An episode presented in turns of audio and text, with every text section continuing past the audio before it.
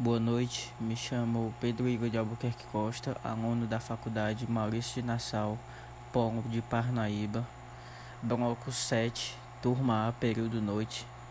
É, vim aqui para apresentar um podcast da matéria de mediação, conciliação e arbitragem. Nesse podcast eu vou abranger o assunto sobre a mediação que a mediação consiste em um método de resolução de conflitos de forma confidencial, onde uma terceira pessoa neutra e imparcial conduz o, os envolvidos em um ambiente de comunicação respeitoso e produtivo, auxiliando na construção da melhor solução que trará o benefício para ambas as partes, ambas as partes do processo da, da mediação. Para a participação da mediação, não é obrigatória a presença de um advogado, mas, caso seja possível, é importante sim que se, que se constitua um advogado para o processo de mediação. Nesse caso, caso haja uma das partes é, constitua um advogado, esse advogado ficará responsável por fazer os esclarecimentos jurídicos aos seus clientes. Esclarecimentos esses que não podem ser feitos por um mediador.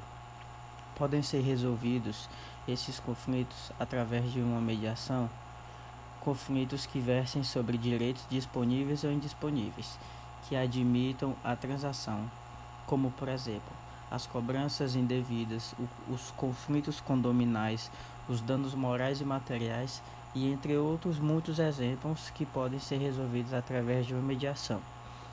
A mediação como todos nós sabemos, ela possui muitas vantagens é, em se comparado a um processo judicial comum.